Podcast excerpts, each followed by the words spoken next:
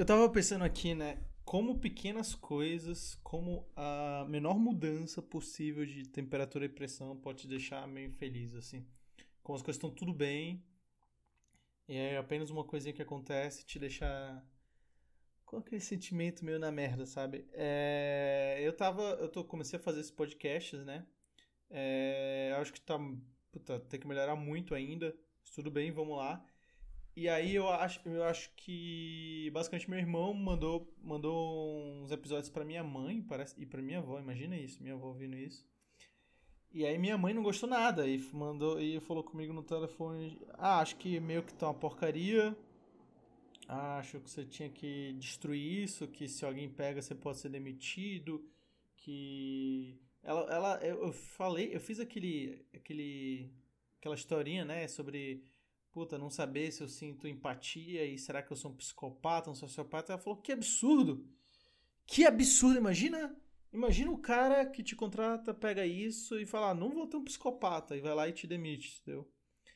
É... Aí eu fiquei assim, aí ela falou, aí eu falei, ah, eu acho que talvez... Eu falei assim, né? Ah, talvez o que eu posso fazer a partir de agora, eu, eu, eu mando a mensagem pro RH da minha empresa e falar assim, ah, tô, eu queria ter um hobby agora. E será que vocês podem me mandar uma lista do que vocês deixam ou não deixam ter de hobby? Aí, ela, aí eu sei que ela respondeu na pegada: Ah, lá vai você, o coitadinho, que querendo ser revolucionário, pa, parará. Revolucionário. Eu acho que as pessoas não entendem. As pessoas não entendem qual é a minha pegada quando eu, tomo uma atitude meio subversiva, assim. Acho que o mundo de hoje não entende, assim. É, é o... Quando tu... É, o meu sentimento... O meu sentimento geral é que a vida ela tem uma tendência a ser uma coisa meio merda, porque você meio que entra numa rotina, se você tem trabalho, é um, é um rolo compressor, você sempre está trabalhando, sempre está querendo sei lá, ser melhor, se destacar para subir, para subir e gasta mais tempo indo no trabalho e agora você trabalha de casa e agora home office 24 horas você está trabalhando para alguém ou você está disposto a fazer algo e você tem que estar tá lá no escritório entregando, ó, oh, tá aqui o relatório, tá feito, tá aqui a análise, tá feito, tá aqui a apresentação, não sei o que, tá feito, é, não sei o que, pá. E e aí, só que aí tem um lado seu que é um lado, por exemplo, ah, eu sou uma pessoa, eu, sou uma pessoa, imagina, imagina que todas, sabe quando você vai para o escritório? Imagina que todas essas pessoas que estão no seu escritório, que estão fazendo relatórios e apresentações e que estão vestidos de terno e que estão falando, ah, porque o financeiro da empresa, todas essas pessoas, elas têm, elas elas, sei lá, têm desejos, elas têm sentimentos, elas querem fazer algo, elas aspiram, mas aspiram coisas que não são simplesmente ah, eu quero ganhar um cargo de diretor, não sei o quê. Elas, sei lá, elas querem aprender japonês, elas querem se expressar de alguma forma, elas têm uma opinião sobre algo e querem dizer. É... Então, você pega a vida, a vida é esse negócio que te, de, te, te dá um terno, te deixa engravatado, te deixa falando do financeiro e te deixa nesse bloco de concreto. E aí, o meu sentimento é que fazendo um podcast, falando um pouco assim da, das coisas, eu tinha um, sabe, um minutinho lá, eu tinha. A, a, visão, eu acho que minha mãe fez, era uma visão numa pegada que, ah, Rafael querendo ser subversivo, querendo ser revolucionário, querendo ser o diferentão. E a minha visão, a minha visão é como se fosse o personagem lá do. O, é Will? Não, não é Will. Esqueci o nome do cara o, personagem, o personagem do livro do 1984. Minha visão é, era, era, eu era esse cara. Esse cara é o seguinte: lá no livro, os caras vivem meio que numa ditadura lá, né?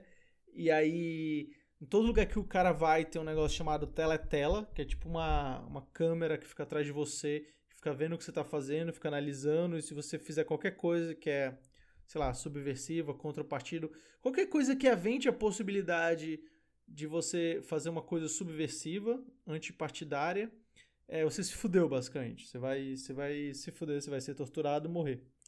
É, então os caras lá na história vivem num mundo assim, numa pressão eterna para tipo assim, não sair da linha, não sair da linha. E é mais ou menos isso é isso que a gente vive hoje em dia, né? Então você vive numa pressão interna assim, eu não posso fazer o comentário esse comentário porque vai ofender, sei lá, vai ofender minha namorada, não posso fazer esse comentário por causa que meus amigos podem ficar irritados, não posso fazer isso, não posso, não, não entendeu? Você vive num, num, num, num não posso criar um podcast,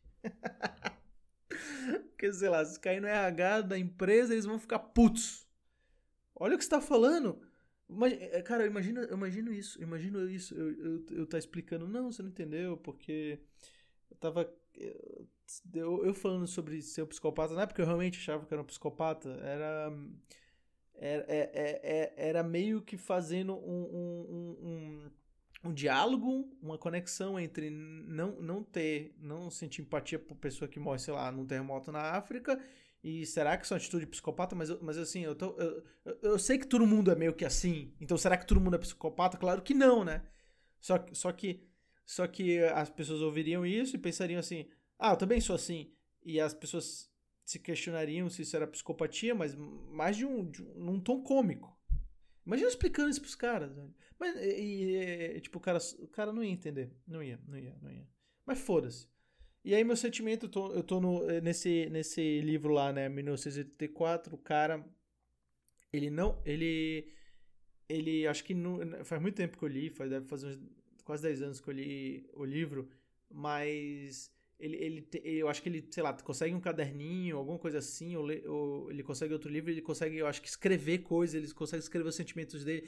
E aí eu sei que o governo pega lá, a coisa que eu acho que talvez o diarinho que ele faz, e aí eles fogem, né? Isso é uma prova cabal do, de, que, de que ele tá fazendo algo errado. Além disso, ele tem uma. Ele consegue uma meio que namoradinha e faz sexo com ela e eles eles têm tipo um, um, um lugarzinho lá, um apartamentozinho destruído que eles se encontram e fazem sexo. E essa parada também é mega anti, anti-partido. Então, é, é, meio que no livro é o seguinte: o cara vive a vida bosta lá, que ele tem que.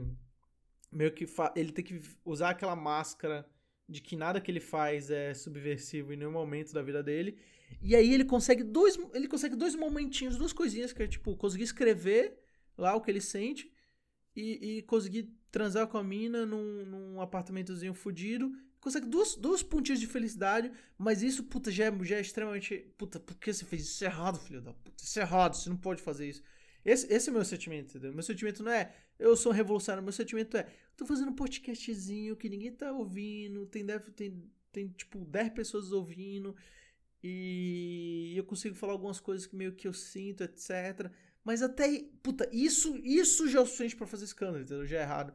Esse, esse é o meu sentimento. É, é, é tipo assim, eu, eu no meio desse cotidiano que é extremamente engravatado, que é extremamente é, desestimulante do ponto de vista que você não, você não tem um minuto pra, puta, nunca pra ser você, você mesmo e, e, e se libertar. Eu, eu consegui um, uma pontinha de libertar, liberdade dentro disso, uma pontinha, assim, um pequenininho pedaço.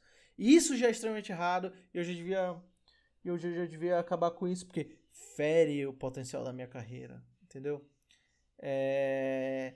Então, cara, é engraçado como uma pequena coisa uma coisinha assim, ela, ela, ela pode te deixar extremamente puto. Ou ela pode acabar com o seu ânimo de forma muito grande. E aí eu fico pensando, cara, porque você pensa assim, eu, eu de estar tá falando aqui, imagina que eu já excluí de assunto, né? Porque eu, não, eu tenho coisa, coisa pra caralho pra falar dos, dos, dos, lugares que eu já trabalhei. E é claro que eu não vou falar disso. Eu não vou falar disso. Porque se alguém pega essa porra, algum chefe antigo, alguém, não sei o que, vai ficar puto, vai ficar puto que eu falei isso, meu nome vai ficar queimado no mercado. Beleza, não vou falar essas porra. Não vou entrar nisso. Tem coisa de história pra caralho engraçada pra falar. Uns malucos doido do caralho que eu já convivi, já vi na vida de, de perto. Eu não vou falar nada disso, tá? Então, vou guardar pra mim. Eu já, eu, ou seja, eu, um negócio que eu já fazia, sei lá, 12, 14 horas por dia, porque eu trabalhava pelo menos pra caralho. Eu não vou, não vou falar nada disso. Que é basicamente a maioria da minha vida nos últimos anos. Porque, sei lá, pega mal. Tudo bem, tenho namorada. Não vou falar então também de puta namoro ou de ou de mulher ou de histórias de antigas com outras mulheres, porque vai dar merda. Vai dar merda. Não posso também. Aí então imagina, eu vou, eu vou pegar no caderninho, eu vou escanar, não posso falar disso, não posso falar disso, não posso falar disso, não tenho quase porra nenhuma. Vou falar de política? Não. Não. Porque isso, atrai os instintos mais imbecis possíveis no ser humano. Não vou falar também disso, entendeu? Vou falar de coronavírus? Não quero. Não quero porque só falam dessa porra. Eu, eu, eu, tô, eu tô num mundo, eu tô numa pegada no momento que, tipo assim, cara, eu, eu, eu quero saber qualquer coisa, menos coronavírus. Que é só isso, entendeu? Minha vida agora é só essa. A sua também. A sua também. E é engraçado que isso vai passar e vai ficar, vai ficar uma história meio datada, né? Toda essa discussão. E aí eu não. É, eu fico pensando, ah, não sei mais o que falar, cara. Não sei o que falar. Acabou. Acabou. Não tenho o que falar. É. E aí. É. Tive que dar uma saída lá e voltei agora, basicamente. Então. E aí, isso acaba que me tirou. Eu falei, cara, não vou falar de porra nenhuma, não tenho o que falar, não tenho que assunto. Eu, eu acho que eu me senti o. Sabe o Rubinho Barrichello, que diz, dizem que ele era um puta piloto, chegava primeiro os caralho, chegava em primeiro os caralho, e aí até que um dia ele bateu o carro, sei lá, quase morreu, aí falaram que falam que depois disso é que ele virou um, virou um boss lá, que sempre chegava depois, etc. Eu, tô, eu acho que tô tipo ele, quero me arriscar de verdade. Não quero, não quero falar que me veio à mente agora. E aí eu ficava sempre pensando em assuntos pro podcast e eu, falava, e eu matava os assuntos que eu falava, não, vai dar merda isso. E eu acho que eu resolvi ligar o foda-se sei lá, vou falar de algumas coisas que eu acho interessante. O, o, o que eu tava pensando mais é, cara, coisas que me irritam, mas, mas numa, nessa pegada de coisas que te irritam, mas são mínimas, sabe? Elas na verdade não são, não são relevantes, mas pequenas coisinhas que elas simbolizam algo muito estressante. É. Uma primeira coisa, cara, nesse sentido, que na verdade isso nem, nem tava. Foi tipo uma mini pautazinha, né? Nem tava isso aqui. Mas eu. Mas eu acho zoado. Que é. Que é, que é tipo assim. Quando um, um, uma pessoa ela meio que não entendeu o que um grupo de pessoas faz, ela não entendeu o, o meio que o sentido da coisa. E ela tá tentando meio que imitar esse grupo, sabe? Só que vê que, é, é, na verdade, como ela entende o, ela entende o grupo como uma cari caricatura, a imitação dela fica tosca. Vou dar um exemplo disso, vocês vão entender. Muito tempo atrás eu fui ver um. Fui lá naquele Comedians com meu irmão. Aí tinha um. Sei lá, tinha um comediante lá, mulher. E ela ficava falando umas coisas lá umas piadas grosseiras, eu achava sem graça. E depois eu vi, eu vi até os, aquele desenho, adoro, South Park fala, fala disso, que é tipo uma comediante que, que tem até um show, acho que Netflix, e ela ficava com as piadas tipo assim, cada cinco minutos falava My vagina! E como ela era, sei lá, nojentona e sei lá, é, é, é, essa, essa brasileira, ela contava uma piada, eu acho que era sobre ter não é remela, mas. Tipo sujeira, sabe? No, nas coxas dela ali. As coisas meio nojentas. Aí eu ficava assim. Aí eu, aí eu fiquei pensando assim. Por que, por que a, a mulher tá fazendo essas piadas? Tipo, my vagina, sujeiras que tem nas minhas coxas. É, sujeira mais, tipo, próximo da, do, da vagina da mulher, entendeu? Sei lá, esqueci o nome daquela região. Engraçado, né, cara? vou gravar isso, eu perco todo o meu vocabulário. Eu, fico, eu pareço. Eu pareço um Zé Droguinha falando. Vou gravar essa porra. Tudo bem, tudo bem. Aí. Aí ela falava desses negócios, falava, puta, cara, que. que, que mas eu, eu, eu entendi exatamente porque essas comediantes faziam as piadas assim. É, é, elas provavelmente devem ser comediantes que realmente têm um desejo, elas gostam de comédia, têm um desejo de serem comediantes. E elas, alguma hora da vida delas, pararam e pensaram assim: ah, hoje em dia só tem homens na comédia. Aí o que que, o que que os homens fazem de comédia? O que que os homens acham engraçado, entendeu? O que que é comédia pra homem? Ela foi ver, ah, comédia pra homem é falar de é, pinto, bunda, buceta. É, então vou falar isso que isso vende. É, meu entendimento foi esse, entendeu? Tipo, elas não entenderam a profundidade do que é comédia, elas viram, elas viram elas olharam para os homens e falaram: esses caras são uns retardados. Elas viram, esses, elas viram os homens como uns caricatos fodidos. E falaram: ah, é, é isso que uns, esses mongolóides acham engraçado. É isso, pinto, buceta. Então eu só vou falar disso. Entendeu? É... Cara, tem outro exemplo com isso. Mas pra política, puta, é foda. Que é. Eu, eu tinha, eu, eu tinha um amigo meu, bem de esquerda. Aí ele, aí ele tava falando assim sobre. Acho que guerra de drogas, etc. Aí eu comentei, ah, mas as pessoas que são liberais não são a favor de guerra de drogas, porque. É, assim, acho que você faz com o seu corpo o que você quiser, etc. Ele comentou algo, algo tipo assim, não, e é verdade, não são mesmo, porque ele é bem de esquerda, tá? E não são mesmo a favor, porque se for ver, se tiver menos, menos guerras de drogas, vai ter menos presos, e aí o governo vai economizar dinheiro com, com prisões. Aí eu fiquei pensando assim, cara, esse cara. ele, ele é tipo, é respeitoso, falando etc. Mas esse cara, na mente dele, a mente dele tava, ele tava mentalizando o seguinte: liberar um filho da puta, só pensa em dinheiro, é um filho da puta. O cara ele, ele, não, ele tá cagando, entendeu? Ele não parou pra saber o que é liberar. Ele tá pensando assim, liberar um filho da puta que só pensa em dinheiro. Aí pensou assim, como dialogar com vencer liberais? Ah, vai economizar isso, entendeu? É, é isso que tava na mente dele. Ele pensou, ah, por isso que liberais são contra a guerra de drogas, porque economiza dinheiro. Porque essa é a mente do cara, ele pensa, ele pensa que os liberais são os filhos da puta.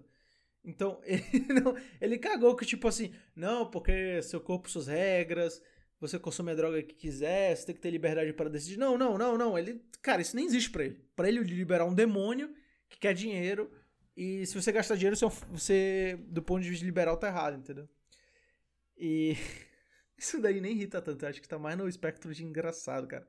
Isso acontece pra caralho. Eu lembrei agora, tive que falar disso. Aí eu tenho, tenho uma. Agora eu tenho uma coisa que realmente, realmente cara, é um, é um ponto nef, nef, nefrálgico que fala, né? comigo. Que é coisa mínima, assim, mas, cara, me, me faz. Me, né, não é nem. É, é menos irritar e mais, mais desincentivar, me dá vontade de morrer, assim. Que eu já percebi que muitas pessoas não são assim. E muitas pessoas ficam extremamente ofendidas. Extremamente ofendidas. Quando eu demonstro que eu, sou, que eu não gosto disso. Que, o que eu não gosto? Eu não gosto quando. É, quando tem, tem algum tipo de coisa, algum tipo de regra que eu percebo que eu tô virando um gado, sabe? Que eu tô, percebo que eu tô virando tipo um peão ali no tabuleiro. E provavelmente você não vai gostar de ver essa porra, porque você vai achar, ah, cara, é o que eles acham, ah, que cara elitista, você acha melhor que todo mundo, etc. Mas quando eu me sinto que eu sou um cara no cubículo, um número, eu fico extremamente puto, cara. Eu fico. Eu, eu, aí eu não, eu não consigo. Qualquer, qualquer assim, comportamento de grupo, eu nunca consegui entrar na minha vida, entendeu? Tipo assim, imagina que tem uma galerinha e fala, ah, vamos agora todo mundo fazer. Coloca a mão aqui junto e fala, vamos lá! Eu não consigo fazer essa porra.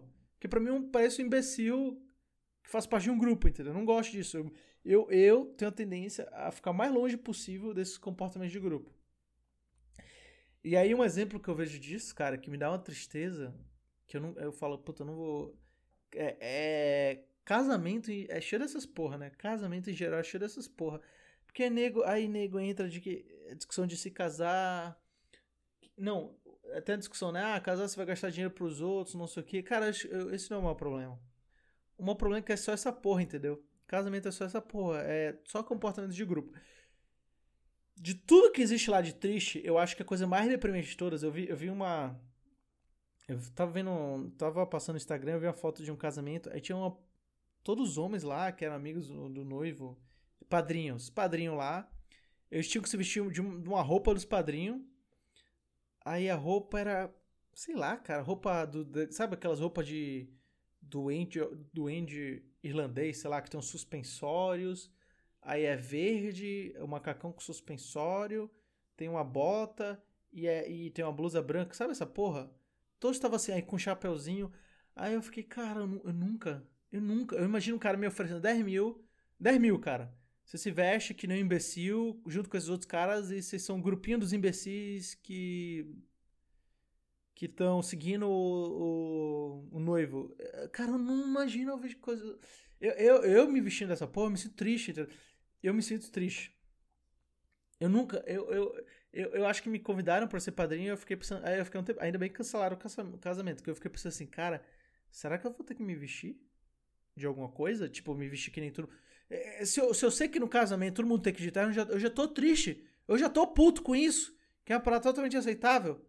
Agora imagina ter que estar tá de duende, duende, doente orlandês. Que, imagina essa porra, cara.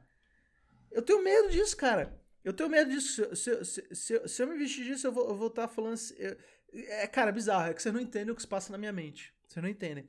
Se eu me visto disso, eu já penso assim. Eu, sabe aquela historinha que conta assim?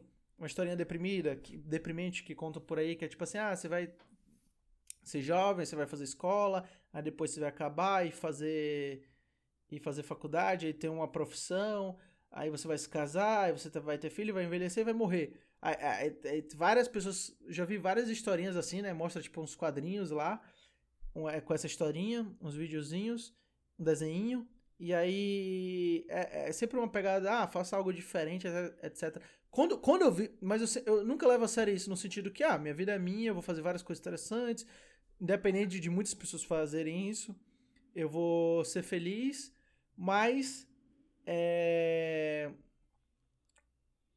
mas, mas quando eu não ligo tanto para essa história, mas quando eu me vejo numa situação em que eu tenho tá, tá com uma roupa de duende e um, uns bandos de negro com roupa de duende e eu tô seguindo o noivo fazendo as coisas que são supostamente pro cara que tá seguindo o noivo fazer, aí eu me vejo nessa historinha, cara. Aí eu me vejo e falo, puta, a vida não faz sentido, a vida é um algoritmo. Eu tô aqui no flow dentro do algoritmo, eu tô no, no step 30, faltam mais uns 30 steps e eu vou morrer e é isso, entendeu? Eu, isso destrói toda a individualidade que eu tenho, todo o sentimento que eu posso fazer algo diferente com a minha vida, me vestir de roupa de duende. Porra! Eu não consigo, cara. Não dá, não dá. Não dá. Isso, isso me deixa puto. Isso me deixa puto. E eu fico pensando. Eu fico. É, é, cara, eu acho muito bizarro. Eu acho. Isso é uma coisa. É, mulher, beleza. Mulher. Puta, mulher. O mundo à parte, beleza. Homem, eu acho muito bizarro. Homem com tique de organização desse gênero. O que é tique de organização? Desse gênero. O que, é que eu quero dizer com isso? É homem, tipo assim. Ah, eu, eu, eu queria que todos os meus meus padrinhos estivessem com roupinha de duende. Ah, com suspensório, né? Macacão verde, uma blusa branca, um chapéuzinho de duende e botas. Eu, que, eu não imagino, cara, um homem fazendo. Eu não imagino um homem fazendo isso. Eu não imagino. Eu não imagino. Que, é, é, cara, não. Tem, tem coisa que homem não, não pode fazer, cara. Tem coisa que homem não pode fazer. Homem tem que agir. Cara, como, como é de cabimento de. Entendeu? Imagina, cara, imagina um cara estressadinho. Imagina um macho Imagina um macho estressadinho. Ai, aquele padrinho veio com roupa fora do. Ah, vai tomar no cu, velho. Porra. Porra, meu. Assim não dá, cara. Assim não dá, sinceramente. Tem problemas sérios na vida. Isso, isso também me desestimula pra caralho. Me desest... Cara, me desestimula muito. Cara, dá uma dessas. Tá falando com um cara. Ai, ele veio com roupa fora de. Aí eu. Eu acho que se o cara, se o cara mandar essa na minha frente, eu já, já tipo, mata a amizade. Assim, eu vejo a amizade, sabe, se despedaçando. Na hora. Na hora. Porque eu não, eu não consigo me conectar com uma pessoa assim. Sabe, sabe quando a pessoa fala algo que aí você se desconecta com ela? Parece, parece que cria um abismo gigante entre vocês dois. Se o cara falar uma parada dessa, entendeu? Na hora, cara. Na hora. Aí, cara. Aí, cara, não sei. Não sei, eu não sei o que essas. Eu não sei o que se passa na cabeça dessas pessoas. É... Puta, queria falar de outras coisas aqui, mas não posso também. Que, que, que esse sentimento de grupo, sabe? De essa, sabe, sabe, sabe aquele cara que chega no escritório e tem aquele, aqueles papos de grupo, sabe? Ai, a Carol hoje tá muito. Veio com roupa. É veio de evangélica, sei lá, umas coisas assim, sabe? Ai, hoje o, o Carlos. Carlos acha que tá num. Vocês viram a última do. Eu não, eu não sei nem. Eu sou tão ruim com isso que eu não sei nem ter esses papos. Papo de grupo, sabe? Que porra é essa? Meu. Lá no trabalho os caras reclamam, falam, puta, Rafael não se mistura, Rafael não come com a galera. É porque é, eu, eu falo com o pessoal, faço piada pra caralho, mas eu não consigo, cara. Não consigo entrar nesse mundo de grupo. Não consigo. Eu, eu, eu, o que eu. O que eu to, toda vez. É, não tem, aquela, tem, tem aquele filme do Peter Pan, né? Toda vez que você fala não acredita em fadas, uma fada morre. Toda vez que alguém faz um, um, tem um comportamento de grupo, umas piadinhas de escritório de grupo, toda vez que isso acontece, o Rafael morre. Ah, cara, ai. Isso aí, gente. Isso aí. Aí, aí o, mudando um pouco de assunto, né? Falei, eu falei uns dias atrás aqui daque, daquela série Mind Hunter, tava vendo, que é uma série que fala sobre um peri período lá do FBI, não sei nem se eu já falei, tava dando explicação rapidinho de novo, que era tem, tinha, um, tem um, tinha um período que, antigamente, em que basicamente a gente sempre tratava assassino como assassino. Então a gente meio que não, não entendia a psicologia lá profunda dos assassinos. Porque a mãe dele tratou mal ele quando era criança, ele não tem uma figura paterna, e não, não existe essa porra, entendeu? E aí o. E a série fala, fala, fala, basic, fala basicamente dessa mudança na corrente de pensamento e aí, do ponto de vista lá de um, de um cara do FBI, que parece que realmente existiu esse cara, que é que lá no FBI eles sentaram e falaram: Não, mas peraí, eu acho que tem, tem uma espécie de crime que é explicado por causa de condições mais óbvias, tipo, o cara era pobre, é, então ele foi lá e tentou roubar alguém para conseguir dinheiro e acabou matando, então tem esse tipo de crime. E aí tem, teria, na verdade, uns crimes mais complexos, que se você fosse entender, tentar entender, puta, por que o, por que o, porque o Charles Manson, sei lá, tinha uma seita e mandou a seita dele matar Sharon Tate lá e, e a mulher tava grávida e os caras mataram ela de forma macabra e todo mundo que tava na casa dela. Se você tentar entender esse cara desse ponto de vista mais simples, assim, simplório, você não vai conseguir entender o cara. Então, é, uma, é então a série trata dessa mudança de corrente, que é a ideia de você trazer psicologia para dentro do, do mundo dos serial killers. É, a série, cara, 90% do tempo é muito chata, mas ela tem algumas coisas legais. Mas, cara, eu tava tentando rever um episódio, porque tem um episódio muito bom lá, que é, da, é um dos melhores. Na verdade, o episódio, assim, é bom, 20 minutos do episódio, que são duas entrevistas lá com os caras do culto do Charles Manson. Charles Manson mais um cara. E aí, cara, tem, tem uma coisa nessas. Tem uma coisa que eu parei de ver, cara. Eu parei de ver por causa dessa porra que não faz sentido. Porque aí tem dois personagens principais, né? O primeiro lá, que é o personagem principal mesmo. Ele é o cara que fala: vamos lá, a gente tem que entender os assassinos, entender a mente dele, a psicologia deles. E aí tem um cara que é tipo um cara mais bruto, assim. Que é um cara mais velha guarda, que ele sai a tendência de que ele fala: puta, assassino, assassino, foda-se. Você não tem que tentar entender a psicologia dele, ele é só um filho da puta. E esse cara. Então, imagina isso. A série é o seguinte: 90% da série é uma bosta. Você sabe que é uma bosta. Todo mundo sabe que é uma bosta. Ninguém quer ver 90% da série. Mas tem uns 10% lá bem interessantes que eles. Que são os, os personagens entrevistando assassinos. E imagina que tá todo mundo vendo a série só esperando pela entrevista, entendeu? Tá todo mundo. É tipo um filme pornô que tem lá. Chega um encanador e fala: Ah, o que você tá fazendo? É, onde é que é pra arrumar o um encanamento? Só que aí o cara que tá vendo pornô tá cagando pra isso. Ele só quer esperar o sexo. Então, é tipo, a série é isso. Você tá cagando pra tudo na série. Você só tá esperando a entrevista do assassino. Então você sabe que vai ter entrevista do assassino. Porque a única coisa interessante que tem na série é a entrevista do assassino. Tá?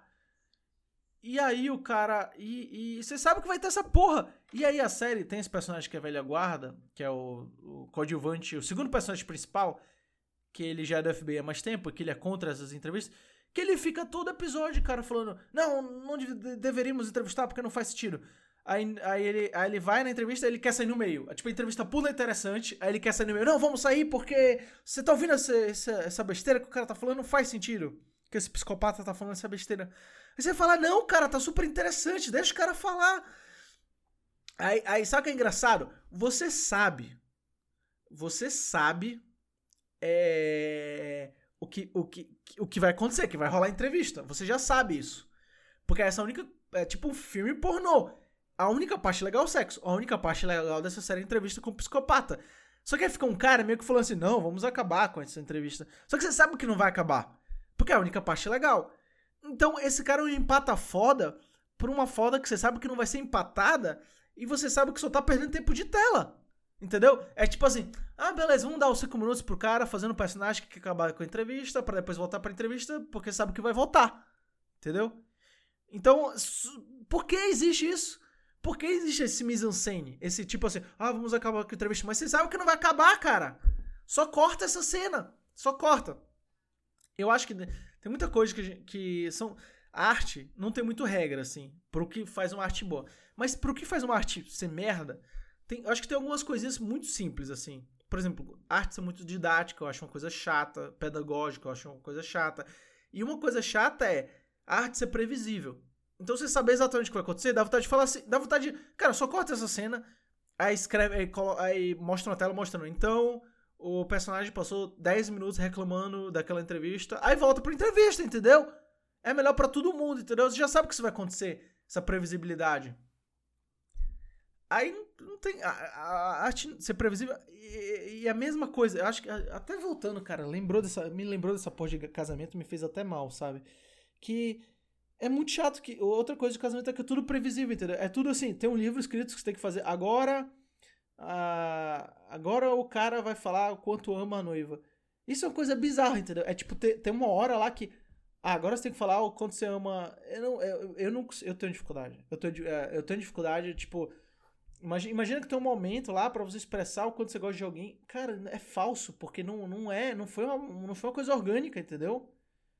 Agora o o pai vai subir com a noiva lá e, e, a noiva vai chorar, o pai vai chorar, e eu, puta cara, você já sabe o que isso vai acontecer, porque você vai chorar? Por que você não marca um dia agora? eu vou chorar aqui agora, porque daqui a dois meses eu sei que exatamente isso vai acontecer nesse horário, entendeu? Não faz sentido, cara.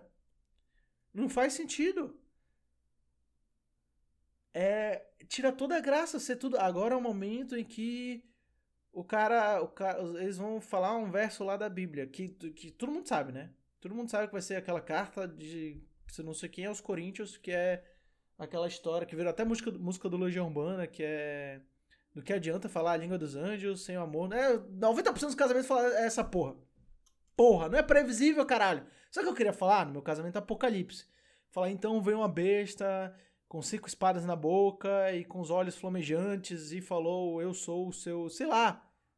Queriam pegar um trecho fudido do Apocalipse, entendeu? Não tem, não, não tu, quando você, ti, quando você torna tudo previsível, você, você tira a alma da parada. Então, pra, então para mim, então, agora é o momento da noiva chorar. Agora é o momento da noiva jogar o, o buquê. É, é, é, é, tipo assim, tá tirando a alma da coisa. Nós somos apenas os animais lá.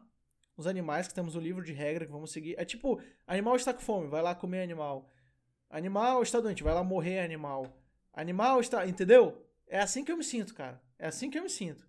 Só que você não vai entender isso. Você vai achar que eu sou filho da puta. Você vai achar que eu sou elitista. Você vai achar que eu sou um saco. Você vai me odiar. Você vai ficar puto comigo. E aí minha mãe vai me ligar falando que é pra eu tirar isso do ar. Porque o RH de alguma empresa pode ver e os caras não vão mais me contratar. E os caras vão me odiar. E porque é assim que o mundo funciona. É assim que o mundo funciona. Ou você, você não consegue só ouvir uma parada e falar: Ah, que interessante essa parada. Não, você tem que criar um ódio, um ódio mortal. Um ódio mortal do filho da puta que disse alguma coisa que você não gosta. Que esse filho da puta é um elitista. É assim que você vai agir. Você tá falando que não, mas eu sei. Uma, um amigo meu falou assim: Ah, eu vi lá seu podcast, cara, concordei com tudo, mas não é, não é essa pegada, cara. não quero que você concorde, eu discorde. Eu tô... Filho da puta! Eu não tô falando pra ninguém concordar ou discordar, cara. Eu quero que eu quero que o cara ouça e ache. Eu, eu, sabe qual é o comentário legal? Puta, achei legal, cara. Achei da hora. É esse comentário. Isso me faz feliz. Agora, concordei, eu fico, eu fico até com medo do cara falar com que, eu concor que concordou comigo. Eu fico até com medo, cara. Sinceramente. É, é engraçado que concordar parece. Assim, para, que, que, tipo, eu, eu, tenho, eu, eu sou um cara muito pouco evangeliz, evangelizador. Assim. Eu, eu não, meio que não tô pre, pregando minha palavra porque para ninguém seguir, porque eu sei que eu sei que as vidas são muito, primeiro, é, cada vida é muito diferente, então o conselho que você dá para uma pessoa não vale para outra, tá? E, e o segundo o segundo problema é que você não tem, quando você vai dar um conselho, que você vai falar, ah, faz uma coisa, você não tem a pele em jogo. Então a probabilidade de você estar tá cagando realmente para a vida da pessoa é grande, dar um conselho merda é grande, entendeu? Então, cara, eu não sou um cara muito assim, cara. Então, se as pessoas falam que, ah, eu tô concordando com você, quero fazer o que você diz, eu, tô, eu, eu tenho a tendência já que o cara é maluco. Entendeu? É, e que é melhor ele não fazer isso. Não fazer isso. O, cara, esse negócio de que as vidas são diferentes é muito grande. Eu vi uma vez um, um, um investidor falando assim: ah, qual foi um dos grandes, maiores erros das, que, que você daria dicas para os jovens, para os jovens, sei lá, um dos maiores erros da sua carreira que você aprendeu? Aí ele falou algo, algo do gênero assim, ah, eu acho que é, ter uma visão mais ampla e tentar focar em coisas diferentes, porque eu, por exemplo, só investia em ouro e aí, depois que eu fui começar a investir em outros ativos, eu percebi que eu era muito bom também nisso. E eu percebi que eu gastei, sei lá, mais de uma década só investindo em ouro e não usei todo o potencial que eu podia, poderia ter usado. E aí eu fiquei pensando, cara, existe, existe pessoas que fizeram muito sucesso em que a dica delas é exatamente o contrário. É exatamente tipo assim, caralho, eu descobri que na verdade eu sou é, 300 vezes melhor só nesse, só nesse, só nesse nicho aqui e a dica que eu dou é só se foque no seu nicho e nesse negocinho bem específico que você vai conseguir ser muito melhor do que qualquer outra pessoa que tenta diversificar. Então foque no nicho, não diversifique. E, é, entendeu? Só que, por quê? Porque o, o as pessoas. As, é, um cara teve uma experiência que diversificar foi interessante, e outro cara teve, de, de, teve a experiência que ele foi diversificado a vida inteira, e quando ele parou de diversificar, é que ele porrou na vida, entendeu? Então não existe isso, cara, de certo ou errado. É, é uma coisa muito contingente, assim. É. Enfim. Cara, o que eu gosto em geral. O que eu gosto. Eu, eu, eu um, um, dia eu quero tirar um, um programa aqui só pra falar de várias. Vários trechos de obras de arte, assim, que eu acho legais. E porque eu acho legal e porque eu acho genial. E eu tava pensando sobre isso um dia desse. E aí eu, eu, eu, eu, lembrei, eu lembrei de um.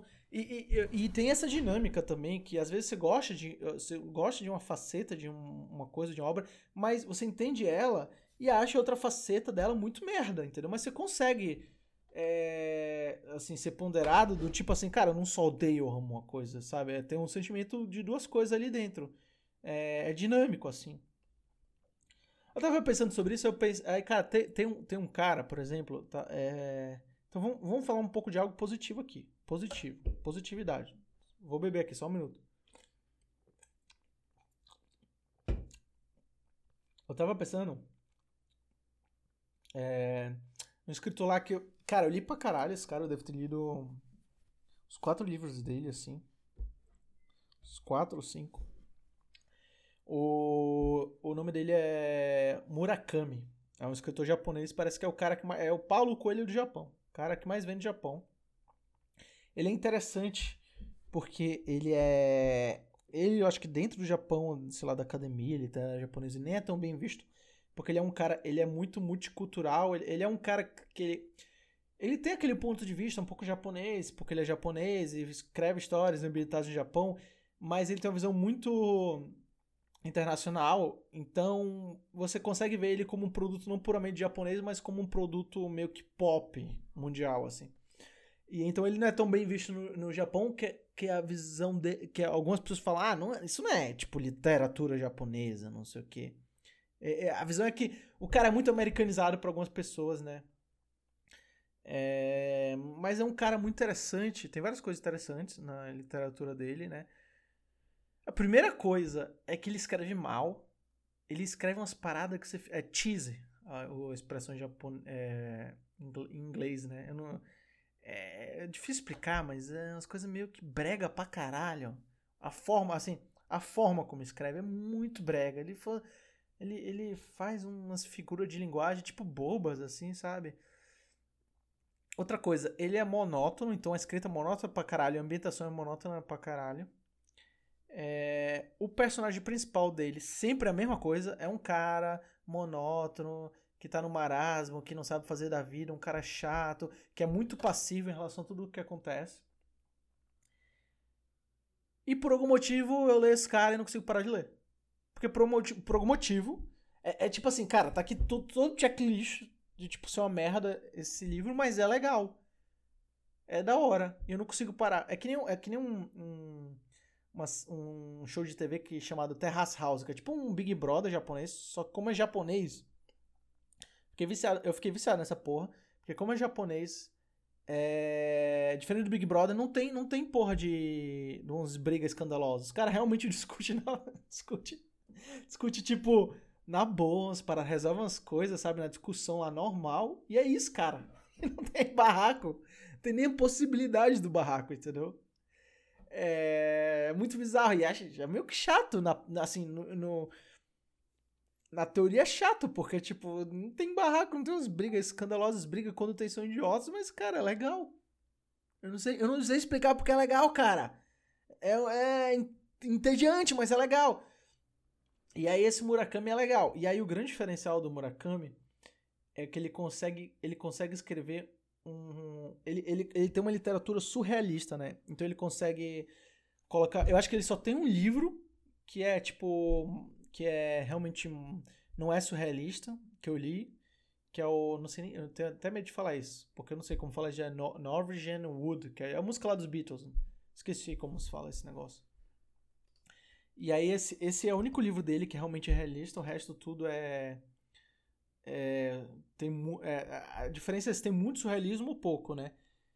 E aí o legal disso é porque na, assim muita coisa não fica clara ao longo da história e no final, e aí fica aberta a discussão. E aí como o cara é famoso, é muito da hora porque é, acaba a história e aí como o escritor é famoso, tem, tem uns, umas, uns fóruns de discussão lá no Reddit, na internet, no Quora, tipo, discussão gigante do tipo, o que significava aquela história e aquela passagem. E aí tem. E aí, puta, tem, tem uma. Tem umas correntes de discussão gigante e umas teorias. E, e eu acho que é, é, aquela coisa que. Eu não sei quem falou isso, cara. Se foi o Italo Calvino, que ele fala dos clássicos, porque lê os clássicos ou que são clássicos da literatura. E eu acho que alguém falou isso, que a ideia do clássico é que o clássico é meio que uma um, uma história que você nunca consegue extrair tudo, sabe? Sempre tem mais coisa para falar.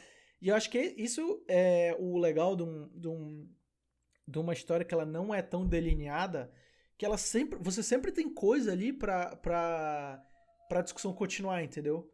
Pra, pra, pra falar daquilo, porque você nunca vai conseguir fechar, fechar o livro e falar, ah, já extraí tudo que tinha para extrair, entendeu? Isso que é o legal do Murakami, porque não, nada é claro o, o ponto lá que o significado das histórias dele, você nunca consegue realmente esclarecer tudo assim, mas você consegue. Cara, eu queria muito. Tem, tem uns livros assim que tem umas teorias assim, puta, cara, que dá um tesão falar delas assim. Eu, eu é, é, isso também é mais legal. É quando o escritor ele consegue ser capaz de fazer. Muitas vezes, muitas vezes, é, acho que o Murakami é um cara fácil de ler, né? Então você não tem tanto esse problema. Mas isso é muito. Tem muitos escritores que a história não é tão delineada. Então, por exemplo, o Faulkner, que escreveu Som e Fúria, cara, o livro é genial. Ele, o Faulkner é ganhador de Nobel de Literatura, né? Por sinal, o discurso dele é um dos melhores discursos de Nobel que existe. O livro é genial, mas o livro é difícil pra caralho de ler. É muito difícil. Se, se é, eu li o livro já sabendo todos os spoilers. Então isso facilitou muito. Eu já conseguia pegar e falar assim: ah, aqui ele tá falando tal coisa. É... Até, até dar uma explicação, né? O livro fala de uma família lá, que é, é dos Compton, que é a família do sul dos Estados Unidos, no, no, numa época pós, um pouco pós-escravagista. E aí eles são uma família que está em decadência. E o primeiro capítulo fala a história do ponto de vista do Ben, acho que é, não, né? É, Benson, não, esqueci o nome agora do personagem, mas o, o, o, o, no, o, no, o personagem ele é retardado mental, ele tem algum problema mental sério. Como ele tem algum problema mental sério, é, o fluxo de pensamento dele é muito sensitivo, assim, é como se ele, ele não tivesse uma intermediação de... Em, assim, você tem meio que tem o mundo externo, né, que acontece as coisas, aí tem o seu mundo, aí tem sua experiência sensorial e aí é, você pega a sua experiência sensorial e internamente você meio que faz um. A partir das experiências sensoriais que você tem do mundo externo, você meio que faz alguma leitura mental daquilo, entendeu? E ali você tem sua psicologia. Só que ele, como ele é retardado mental, ele não tem essa camada mais interna, ele só sente muitas coisas. Então o início do livro, assim, é tipo assim, é, é, é muito sensitivo, assim, é muito. Simplesmente jogando coisas que aconteceram. E, cara, ele, ele, ele, ele, ele dando. Ele. Eu, então, o primeiro capítulo é do ponto de vista desse cara. Ele só contando a história dessa forma muito, muito sensitiva, ele consegue criar, criar momentos assim extremamente assim emotivos, mas assim com uma linguagem muito bruta, sabe? Não, não é uma coisa que ele está descrevendo demais emoção. É, é simplesmente o cara falando. O, o, o personagem fala, então eu comecei a chorar. e ela falou isso para mim, então continuei a chorar. Então está, é muito assim, direto, entendeu? Mas consegue. Ele, ele conta uma cena de que. Então eu vi mamãe colocando a mão no cabelo e, e ela pegava a mão para ela e a mão dela estava com cabelos.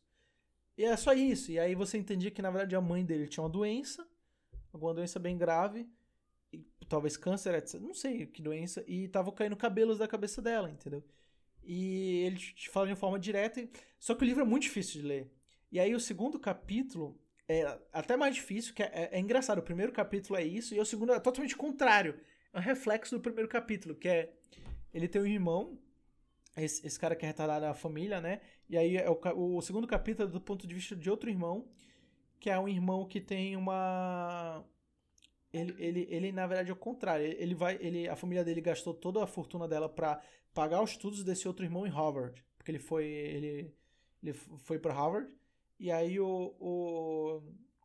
E aí esse cara, ele tá num profundo desespero psicológico, esse cara que, que vai lá estudar em Harvard. É o Quentin. Ele, é, o nome dele é Quentin. E aí o Quentin, ele é um cara que ele psicologiza tudo, assim, ele tá com uns pensamentos, assim, ele tá, ele tá muito introspecto e ele tá perdido, assim, num solipsismo, assim, que ele só tá meio que pensando no mundo dele. Assim, ele, ele, ele, é meio como se ele perdesse a capacidade de dialogar com o mundo externo. E ele tá perdido nos pensa num turbilhão de pensamento deles, dele, assim. E que é justamente o contrário, entendeu? É meio que ele perdeu a capacidade de ter um contato, assim, direto e de entender o mundo fora dele. Diferente do primeiro irmão, que era retardado, que não conseguia ter um mundo interior muito desenvolvido, ele ele meio que não tinha esse contato com ele próprio do mundo interior dele, mas tinha um contato muito forte com o mundo externo, entendeu? E aí, o livro é genial, cara. O livro é genial, mas é extremamente difícil de entender. Eu só entendi porque eu, antes de ler o livro, eu já tinha pego, pego todos os spoilers, já tinha visto resumos na internet, etc. E, e, eu já fui entendendo. Porque ele não te fala no início do, prim, do primeiro capítulo, oh, esse, esse, cara que está lendo a história é retardado. Não te fala. Você vai entendendo ao longo da história. E, se, e às vezes você pode nem entender e achar que é uma coisa maluca. E aí, voltando no. Então, cara, esse, esse é outro tipo de história que ela é extremamente. É, extremamente. Extremamente. De, é, não, não é de delineada. Você fica nessa confusão.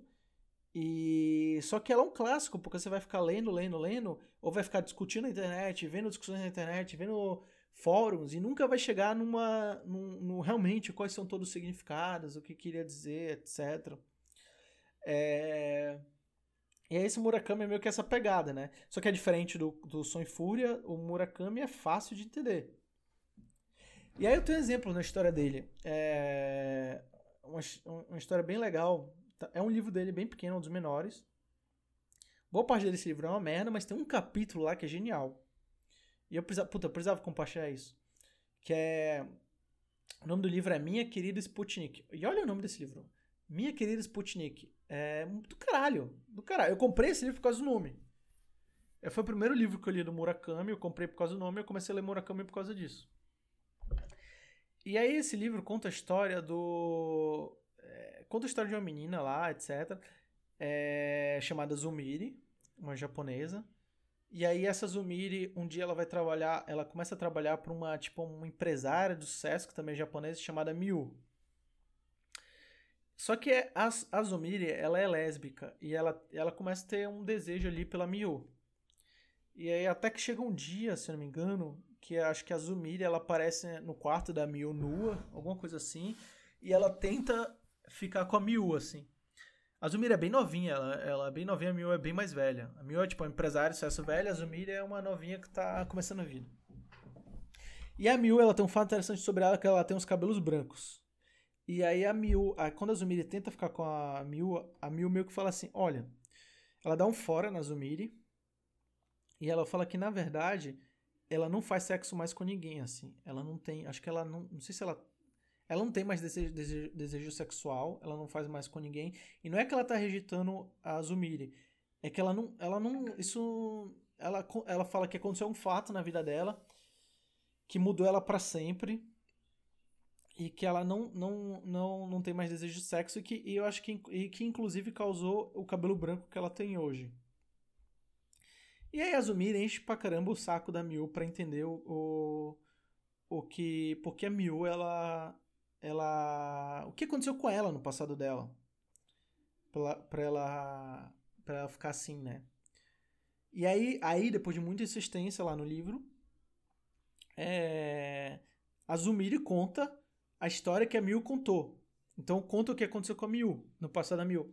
E a Miu fala que basicamente ela era ela era muito nova na época.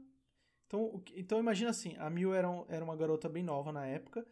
Ela acho que morava em Paris e ela foi a trabalho por, por causa do pai dela para alguma para algum para fazer algum negócio numa cidadezinha na Suíça. Era uma cidade pequena. E aí a Miu achou a cidade tão bonita lá na Suíça que ela falou assim: ah, era uma cidade pequenininha, tinha um parquezinho de diversão, bem bonitinha. Ela falou: ah, vou morar na, eu vou morar nessa cidadezinha. E ela alugou um apezinho lá. E aí o que ela percebeu foi que desse apezinho ela conseguia ela conseguia ver até uma roda gigante que tinha no parquezinho nessa cidade. E ela sempre via a roda gigante brilhando à noite, etc. E aí, ela conta lá que ela gostava bastante da cidadezinha, que ela ia muito nos cafés, na, na cidade, etc. E aí, um dia, ela conheceu um homem que era atraente. Ela estava lá num café, sei lá, no restaurante, e ela conheceu um homem que era atraente. Esse homem era, tinha, era latino, é, tinha feições latinas, nariz grande, eu acho, etc., bronzeado, sei, sei lá, alguma coisa assim. Um cara bonito. E ela descobriu que esse cara se chamava Ferdinando.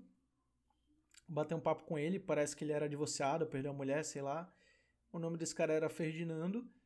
E aí, e aí ela, assim, a, a, meio que o sentimento dela em relação do, com o Ferdinando muda muito rápido assim na história. Então ela meio que o cara era atraente, não sei o que interessante, mas um pouco depois ela já teve um sentimento que esse cara era nojento, porque ele parecia meio que tá. Ela não deixa muito claro, mas ela dá a entender que o Ferdinando parecia estar demonstrando meio que desejo por, por ela. E ela achou isso nojento e decidiu não não ter mais nada com esse Ferdinando, não não, sei lá, não falar mais com ele. E ela, ela tinha um sentimento que às vezes ela tava andando na cidadezinha, andando pelas ruas, ela via o Ferdinando e o Ferdinando tava meio que encarando ela e sentindo desejo por ela. E ela não sabia dizer se isso era realidade ou era alguma coisa da cabeça dela, né?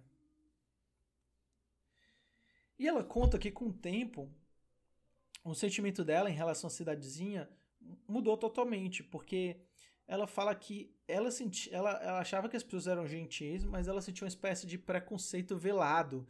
Então é como se ela não fosse tão bem-vinda lá, e como se as pessoas não gostassem tanto dela lá, porque ela era asiática. E ela começou a sentir uma sensação que ela tinha que mudar da cidade. E ela começou a ver os lados negativos de estar morando na cidade. Então ela falou que ia comprar, ela ia comprar, sei lá, verdura e via vermes assim nas, sei lá, no alface, que ela ia comer a mesma comida que ela comia antes e achava comida sem graça, nojenta. Basicamente, ela começou a ver o lado negativo da cidade. E aí ela, ela chegou até a fazer uma lista é, para sair da cidade, falou assim, fazer uma lista assim, do que era ruim de estar tá morando lá, uma lista que motivaria ela a ir embora dali. Mas ela falou assim, cara, mas por que eu tô saindo? Porque se você olhar friamente, nada aconteceu de verdade ruim, assim, comigo, assim. Eu não, eu não consigo meio que materializar o problema de estar. Ela, ela sentia um sentimento abstrato que as coisas estavam ruins lá, mas ela não tinha nada material que realmente justificasse, caralho, morar na cidade é ruim, tá me fazendo mal, as pessoas daqui não gostam de mim. Ela não tinha nada objetivo.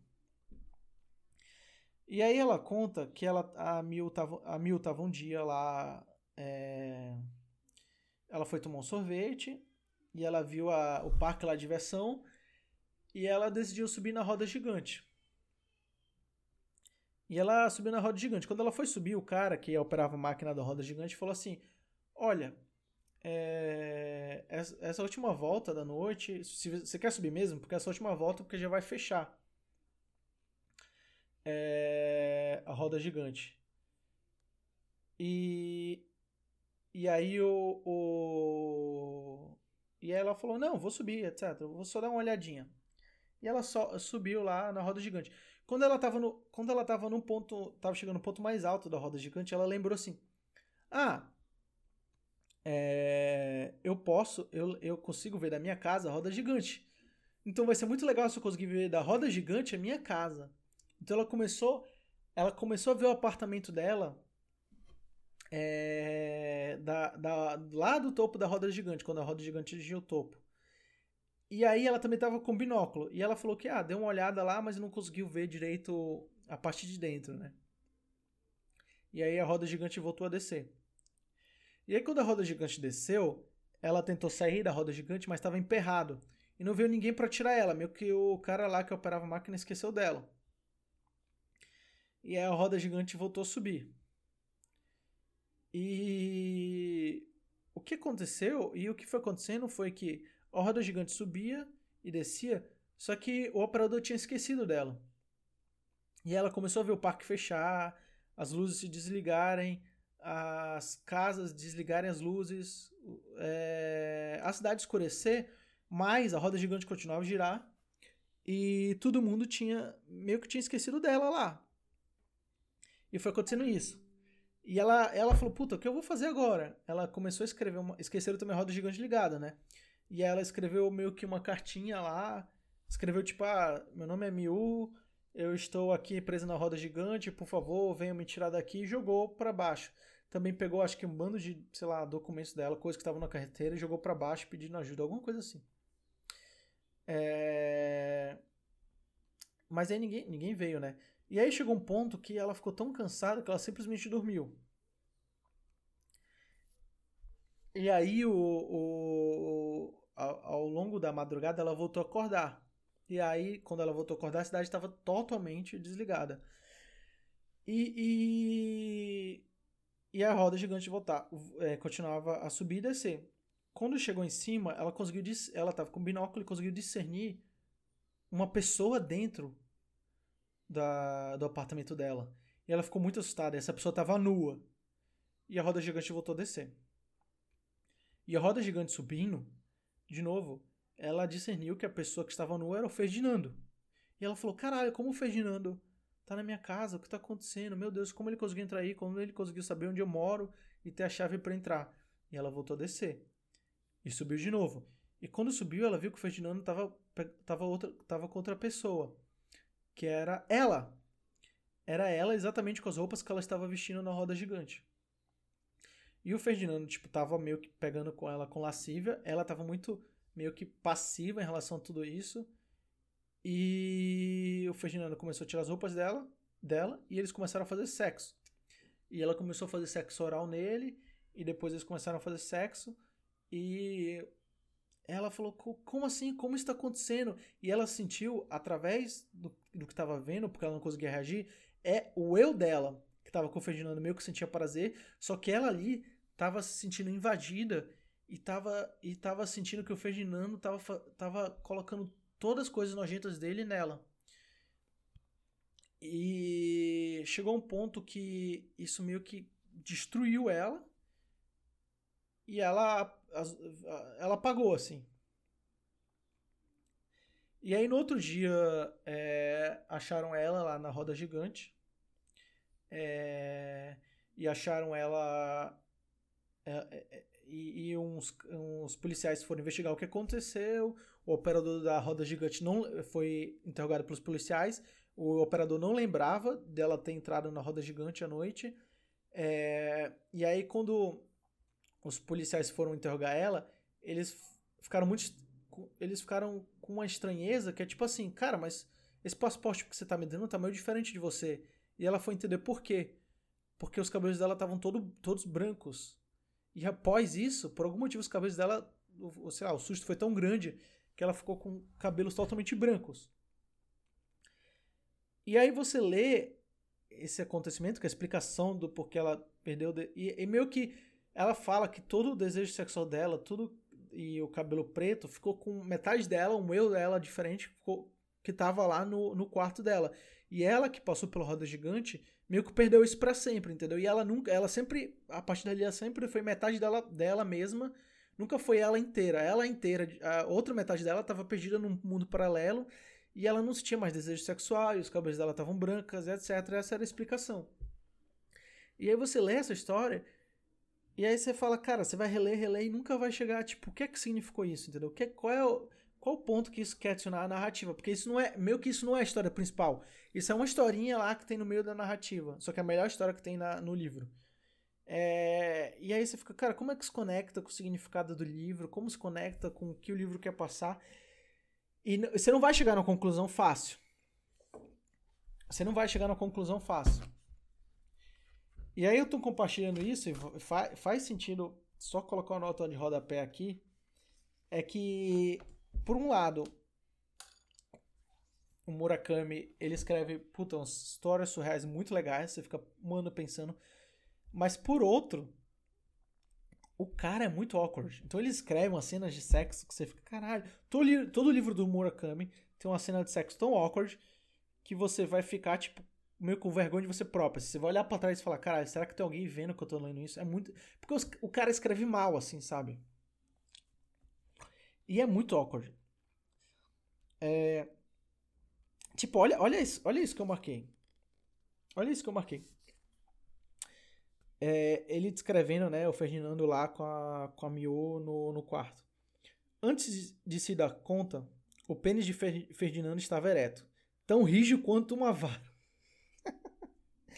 Tão rígido quanto uma vara. Ela nunca tinha visto um tão imenso.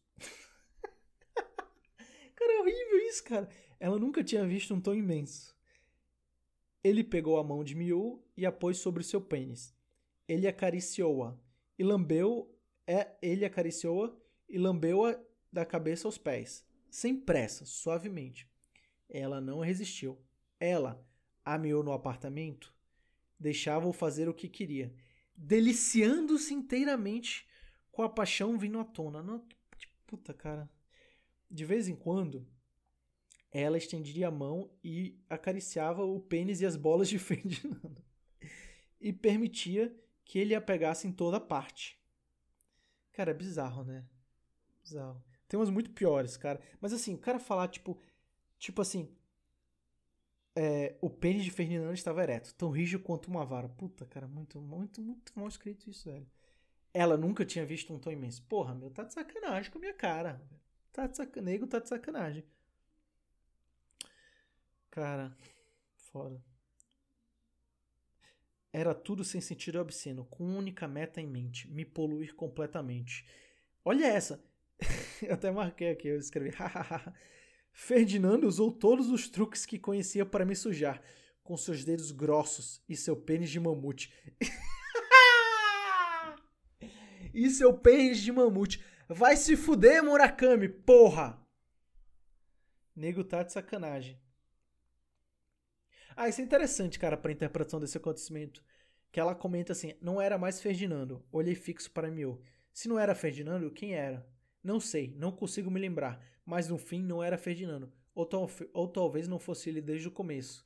Que, qual, qual, qual é o legal, assim, dessa, dessa parte? É que, tipo, ela fala que não era Ferdinando, que ela conta toda essa história, né, pra, pra Zumir, e no finalzinho ela fala: ó, eu tô deixando claro aqui, o escritor tá deixando claro, não era Ferdinando. O que, o que, ou talvez não era Ferdinando desde o começo. É que, seja lá qual fosse ali o problema que estava acontecendo, aquela visão do Ferdinando é uma forma abstrata de tornar mais material um problema interno da Miu. Mas que no fundo, no fundo, aquilo só era o veículo que o, o que estava se manifestando como Ferdinando abusando sexualmente da Miu. Mas na verdade, o problema real que estava atormentando a Miu, assim, não é Ferdinando, é outra, outra coisa ali que ela tava. que. que tava sendo meio que veiculada através daquela visão do Ferdinando é, abusando sexualmente dela, entendeu? Cara, isso é muito legal. Isso é muito interessante. Só o, o escritor que escreve meio merda, mas é muito, muito interessante. E aí, cara, é isso. É isso. Acho que é tanta coisa para falar, cara. Hoje eu, hoje eu tô animado, assim. Eu tava pensando que eu tava sem tanto assunto, mas Hoje eu fiquei animado. Só que me entristece é que, tipo, já me pararam duas vezes hoje, deu falando no podcast, então deve estar com uma zona gigante, deu não falando nada. É, aí eu teria que, puta, vou ter que editar isso, mas não tô no saco pra editar. É, teve as interrupções, aí, puta, não tá tão legal. É... Mas o. Em termos de conteúdo, acho que ficou, tão... ficou, ficou bem legal, cara. Eu queria só cortar, mas isso que eu não tenho um saco, cara. Eu preciso arranjar alguém que faz. Sabe, sabe o que é engraçado, o paradoxal? Eu tenho um podcast, só que eu, eu tenho vergonha que, as, de que algumas pessoas ouçam ele. Então teria vergonha de passar por um cara editar, entendeu? Olha essa, olha essa loucura. Como tá ficando grande, eu até tinha uma história aqui para contar, mas nem vou contar. Mas eu só queria, cara, rapidinho, rapidinho falar do negócio interessante que me veio à mente. Eu tava, eu tava vendo um, um, algum texto lá sobre. Eu acho que era relacionando hipnose. Não sei se era hipnose, não. Talvez medita, é, meditação. Tava relacionando meditação com, com um fenômeno que os caras chamam de despersonalização eufórica. Que é meio que a ideia que você perde a noção do eu, do self, e aí você fica meio eufórico com aquele sentimento ali. E aí eu achei. É, eu fiquei pensando, cara, a maioria das pessoas que estão lendo era uma discussão que isso não era bem meio que fake news, pseudociência, que realmente acontecia. É, só que uma galera meio coach fala disso e as pessoas não acreditam, né? E aí eu sei que isso acontece de fato, porque isso já aconteceu comigo, tá? Isso já aconteceu comigo. É, de uma forma que eu não tava procurando que isso acontecesse, mas aconteceu. Então eu, já morei, eu morei já sozinho lá nos Estados Unidos, morei em Nova York por um tempo. E foi um tempo que eu fazia faculdade lá e eu, e eu tava com as matérias tão, tão difíceis, assim, umas matérias tão complicadas. Eram várias matérias, todas extremamente difíceis, que tipo era num PhD lá de algum curso, tudo muito complexo. E eu meio que passava o dia inteiro estudando. Eu, dia inteiro, cara, o dia inteiro. A, a a biblioteca lá da faculdade ela ficava aberta quase que 24, era 24 horas basicamente. E aí, cara, era normal ficar até as 4 da manhã na biblioteca lá, voltava de madrugada a pé para casa lá. Às vezes eu voltava, acho que o metrô, o metrô que eu pegava tava meio que fechado, eu tinha que voltar a pé. Nevar, nevar voltava muito frio, eu voltava no frio a pé. Cara, só isso. E aí, eu tava num foco tão grande em meio que estudar para as matérias, porque eram tão complexas, e eu gastava todo o tempo da minha vida fazendo aquilo, estudando e fazendo trabalho, que eu nem fiz muitas amizades, cara. Eu nem falei com muitas pessoas quando eu tava nesse nesse nesse evento quando eu tava nesse, nesse intercâmbio aí. Também tem outra coisa que eu sempre tive, que eu acho, eu, eu, eu acho que eu era muito comunicativo quando era menor. Mas eu levei, eu levei umas porradas muito grandes, assim, do, do, tipo, do tipo, querer fazer amizade me trata, e meio que o cara me olhar, tipo, você é um bosta, porque eu, porque eu vou fazer amizade com você. Eu lembro até hoje de algo que me traumatizou, que eu, eu, os caras estavam falando, era, eu era moleque, devia ter o quê, uns 13 anos. Aí era um clube que eu, lá de esporte, eu fazia uns esportes lá no clube, e aí eu... E aí eu lembro que tinha um pessoal conversando Tony Hawk Pro Skate, você tá falando, nossa, como é foda Tony, Tony Hawk, etc. E aí eu também joga, eu joguei Tony Hawk, eu tava muito animado com o jogo. Aí quando vi eles falarem, eu falei assim, ah, é, muito legal, e tem tal coisa. Aí o cara me olhou, eu me lembro que o cara que era, tipo, líder da discussão, me olhou com a cara de nojo, tipo assim. Ele nem falou, é. Ele nem falou, tipo, ele nem foi chato falou, é, tá bom. Ele nem falou, tipo, é, tá, tá, tá. Ele só me olhou, tipo, cara de puto.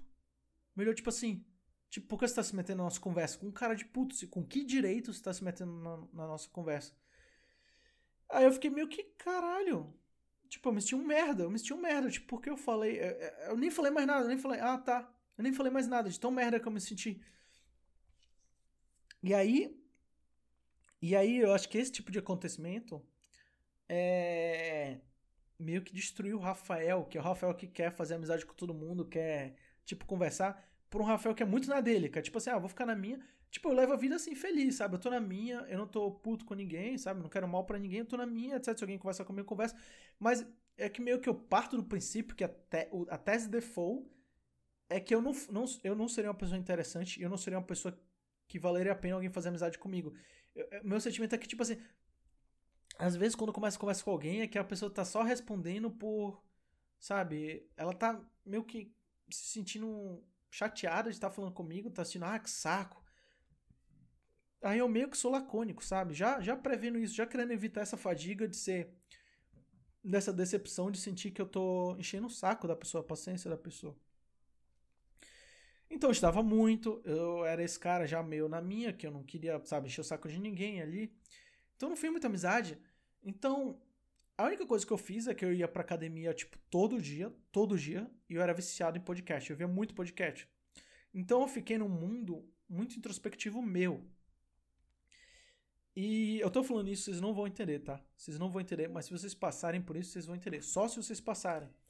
Que é que quando você passa um longo prazo sem falar com ninguém e criando uma rotina e todo dia meio que adentrando na sua mente essa rotina, você vai. Algo, algo muito bizarro vai acontecer com você. Porque você vai parar de ver você mesmo como um ser unificado, como um, um, um eu, e vai, vai, vai ser como se fosse um parlamento, assim. Sua mente, ou quem você é, é com, imagina que enquanto você tem convívio com muitas pessoas de sociedade, conversa com várias pessoas e tem discussões e tem etc, você consegue discernir muito bem você do mundo externo. Existe uma camada entre vocês dois. E o que acontece que quando você começa isso, isso, na verdade, que eu tava fazendo, que, e eu percebi só anos depois, era que, na verdade, que eu tava criando aquela rotina e, sendo, e o mundo sendo só eu e só fazendo coisas para mim, não falando com mais ninguém, é que eu tava meditando, eu tava entrando no meu interior. E, e o, que, o que vai acontecendo com você é que a diferença entre você e o mundo externo vai se diluindo. E, para, e você para de ter meio que a noção de, ah, eu sou esse cara e o mundo externo é esse. Você para, e o bizarro é que o efeito tem o efeito o efeito que isso tem em você é gigante, porque você quando você para de ter uma sensação de você sendo como uma pessoa unificada e que o mundo externo existe, você meio que consegue ver tudo que existe é, de um ponto de vista mais distante, é, inclusive incluindo você próprio. E como isso reflete em termos mais objetivos se reflete, por exemplo, que se alguém chegar a você, se alguém pisa no seu pé e falar: Ah, porque você tava na minha frente, mereceu se fuder. Você não fica tipo puto com a pessoa, você fica tipo: Ah, alguém pisou no pé desse cara, ou Rafael. Entendeu? Você, você, você vê até as coisas que te afligem de um ponto de vista de terceiro. E aí você consegue controlar muito mais suas emoções, você consegue racionalizar sobre tudo.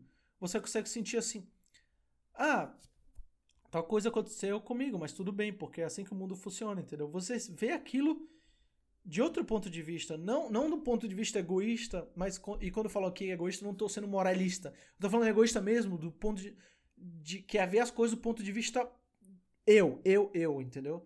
Você vê de, e, e aí você consegue racionalizar tudo, e aí você consegue é, ser uma pessoa mais calma e ser uma pessoa mais controlada e, e, e, meio que entender o mundo, sabe? Entender que, que as ondas estão se movimentando para lá e para cá. Mas você não vai entender o que eu tô falando agora. Parece que é um papo de drogado. Mas se você fizer isso, meditação por longo prazo, ou se você fizer é, o que eu fiz, que é de se excluir do convívio social por muito tempo e ficar só numa rotina sua e só você próprio, você vai adquirir isso.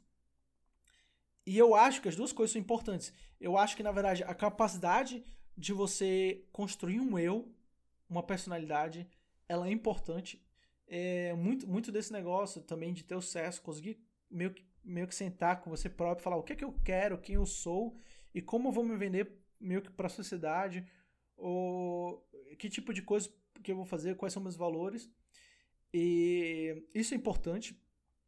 E é muito importante também, uma hora você se despedir de tudo que você é e se despedir de todos os sentimentos que você tem e simplesmente existir e ver o mundo ao seu redor dessa forma, entendeu? Que, cara, isso vai abrir a mente para você para muitas coisas. para muitas coisas. Só que eu vou parecer um maluco falando isso. Você só vai entender o que eu tô falando quando acontecer com você, cara. E é isso. E, puta, por hoje é só. Eu queria começar a colocar músicas aqui, né? É, tipo. É que, cara, eu não tenho um saco muito pra ficar editando é, o que eu falo aqui, né? Mas, sei lá, queria ter. Vou colocar uma música aqui do Vanguard. E é isso, cara. Não sei se o som vai ficar legal, mas. Obrigado por mais um dia, por existir. Obrigado por quem ouviu. E, cara, eu fiquei bem feliz com o programa de hoje. Eu só queria cortar muita coisa que ficou uns silêncios aí, mas valeu, gente. Fica aí com a música aí.